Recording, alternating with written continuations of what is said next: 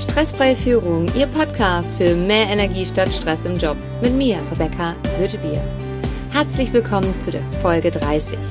In dieser Folge geht es um den nächsten Schritt. Man kann nur einen Schritt nach dem anderen machen. Ob uns das gefällt oder nicht, ob uns das zu langsam geht oder nicht. Die Frage ist immer, haben Sie mit dem ersten Schritt gestartet aus der letzten Folge? Das heißt, haben Sie sich die Frage gestellt, wo richten Sie Ihre Aufmerksamkeit hin? Das heißt, wo wollen Sie ganz konkret hin? Haben Sie erste Ideen oder schon ganz klare Vorstellungen, wo es hingehen soll? Falls Sie noch gar keine Vorstellung haben, machen Sie einfach weiter, finden Sie es raus. Das ist eine reine Trainingssache. Das ist wie beim Sport. Da erwartet man ja auch nicht nach einmal Training athletisch zu sein, oder? Auch wenn wir uns das alle insgeheim wünschen. Mich übrigens eingeschlossen. Aber einmal Training und für den Rest des Lebens ist man selbst total athletisch und fit, ist sehr unrealistisch. Es bedarf Wiederholung, Anpassen an den richtigen Stellen, Wiederholung und Anpassen, Wiederholung und Anpassen, Wiederholung und Anpassen und immer am Ball bleiben. Das war schon immer so und das wird auch immer so bleiben. Darauf haben wir keinen Einfluss. Die spannende Frage und der nächste Schritt ist tatsächlich, wo liegt der Radius, auf den man Einfluss hat? Und den gilt es zu verbessern. Denn das ist der nächste Schritt. Auch den Unterschied zu erkennen, zu wissen, was kann ich, wo habe ich konkret Einfluss drauf, was kann ich verändern und was kann ich aber auch nicht verändern. Denn das ist entscheidend, um seine eigene Lebenszeit, seine Ressourcen und das Geld gut zu investieren. Denn alles, worauf man keinen Einfluss hat, und wenn man dort viel Energie, viel Geld, alles reinsteckt, dann reibt man innerlich auf und verschwendet Zeit. Ähm, wenn Sie keinen Einfluss haben darauf, wie der Umstand ist, also Sie können nichts verändern, dann haben Sie zumindest den Einfluss darauf, wie gehe ich mit dieser Situation um. Was bedeutet das jetzt ganz konkret? Sie erinnern sich an das Beispiel meines Kunden aus der letzten Folge. Sein Team hat ihm den letzten Nerv geraubt. Es hat sich, er hat sich aufgerieben an den Dingen, auf die er keinen Einfluss hatte. Das hat er nicht getan im vollen Bewusstsein, dass er sagt, ja, ich reibe mich jetzt mal endlich auf an den Dingen, weil ich weiß, die haben, die kann ich auf jeden Fall nicht verändern. Das war ihm nicht bewusst, dass er das gemacht hat. Er kannte nur den Unterschied nicht und wusste auch nicht, damit umzugehen. Es ging nämlich unter anderem darum, dass ähm, dort zwei Mitarbeiter, die sich einfach nicht mitentwickeln wollten, ihm sehr viel Fehlerquoten, Energie, die Stimmung im Team, die ist einfach anstrengend, nervenaufreibend gewesen für ihn und aber auch für das gesamte andere Team. Das heißt, diese zwei Mitarbeiter haben so viel Aufmerksamkeit gefordert, dass für die anderen, für die Mitarbeiter, die wirklich eine gute, grundsolide Arbeit gemacht haben, die total zuverlässig war, dass für die überhaupt gar keine Kapazitäten mehr da waren. Und auch diese Mitarbeiter hatten zum, zum einen ähm, extreme Schwierigkeiten, ähm, dass sie äh, privat Herausforderungen hatten, wo sie nicht wussten, wie soll ich das meistern. Ähm, diese zwei Baustellen, also nachdem mein Kunde erkannt hat, okay, worauf hat er Einfluss? Und er hatte einfach bei den Mitarbeitern, die nicht wollen, darauf haben wir dann keinen Einfluss. Wir können es nur letztendlich loslassen. Wir können natürlich immer noch gucken mit der Motivation, wo soll es hingehen. Und schlussendlich heißt es auch immer, es ist die Verantwortung einer Führungskraft, eines Unternehmers, auch alle anderen Mitarbeiter zu beschützen, die, die nämlich wirklich wollen. Und ähm, wie gesagt, manchmal glaube ich einfach, dass derjenige das dann noch nicht so richtig kann. Das kann auch einfach sein, dass noch nicht die richtige Zeit dafür da ist, dass der jetzt sagen kann, okay, ich habe Lust, ich will mein Thema angehen und ich will lernen, wie kann ich damit umgehen. So war es nämlich bei den besten Mitarbeitern. Die hatten, äh, wie gesagt, äh, privat ein paar Baustellen und ähm, mein Kunde hat ihnen dabei geholfen, diese Baustellen zu lösen. Natürlich war im ersten Moment hm, zurecht kam die Frage, muss ich mich jetzt wirklich noch um die privaten Baustellen meiner Mitarbeiter kümmern? Frau Sötebier, die müssen doch selbst in der Lage sein, das zu regeln. Sage ich, stimmt. Das sollte so sein. Allerdings ist Fakt, dass das zum jetzigen Zeitpunkt nicht der Fall ist. Das heißt, jetzt kann der Mitarbeiter das gerade noch nicht. Aus was für Gründen auch immer.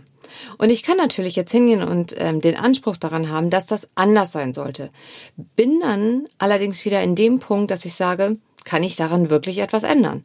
Habe ich darauf einen Einfluss, das zu ändern, dass das nicht so ist, wie ich mir das wünsche? Ganz klar. Wie beantworten Sie die Frage? Bei mir kommt definitiv, nein, das kann ich nicht beeinflussen. Und ich kann auch Zeit und Gedanken darin investieren und sagen, ja, ähm, warum ist das jetzt so bei diesem Mitarbeiter? Oder ich stelle mir einfach die Frage, okay, was braucht mein Mitarbeiter, damit er jetzt in der Lage ist, diese Herausforderung handzuhaben, äh, handzuhaben also gut handzuarbeiten, äh, handzuhaben, Entschuldigung. Ähm, damit ich ihn nämlich in die Eigenverantwortung bringe, dass er das jetzt lernt. Das heißt, den Fokus wirklich auf das zu legen, worum es letztendlich geht. Das heißt, was ist gerade gefordert und das geben wir demjenigen dann. Und glauben Sie mir, wenn es ein guter Mitarbeiter ist, dann nervt und frustriert es ihn selbst, dass er in dieser Situation steckt und nicht weiß, was er machen soll. Genauso kam das in diesem Gespräch ähm, raus. Mein Kunde unterstützte seinen Mitarbeiter, damit dieser eigenverantwortlich und sicherer handeln konnte, was zur Folge hatte, dass am Arbeitsplatz auch bessere Entscheidungen getroffen wurden, sei es mit Bestellungen, Ausmessungen, mit äh, Retouren, mit direkt durcharbeiten. Ähm, die komplette, der hat das umsetzen können in von dem Privaten in äh, das Berufliche. Und das erlebe ich halt immer wieder.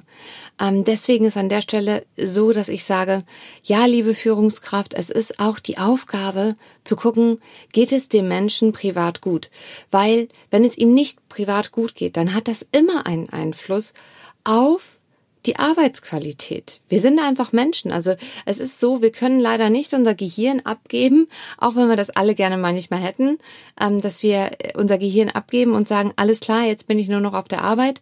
Die ganzen anderen Dinge, die im Privaten nicht laufen, die laufen einfach unbewusst weiter und hindern uns daran, im Job wirklich das zu zeigen, was wir letztendlich drauf haben und das, was wir können. In diesem Fall war ich sehr froh, dass der Kunde auch direkt Konsequenzen gezogen hat.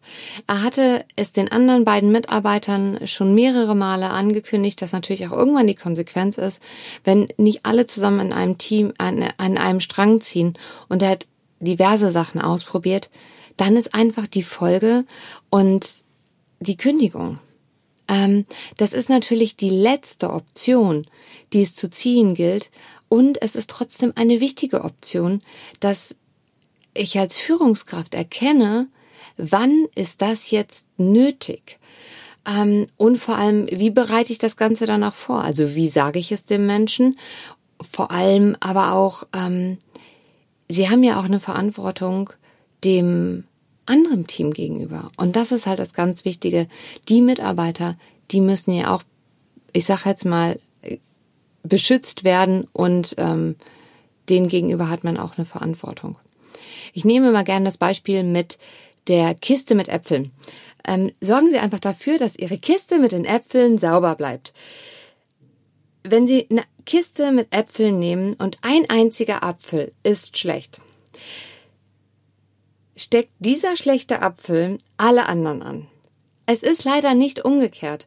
Also es wäre so schön, wenn, wenn ein fauler Apfel da wäre und wir haben jetzt nur einen faulen Apfel, aber zehn gute und diese zehn guten könnten den einen faulen Apfel ähm, quasi wieder reparieren und dann wäre der wieder gesund.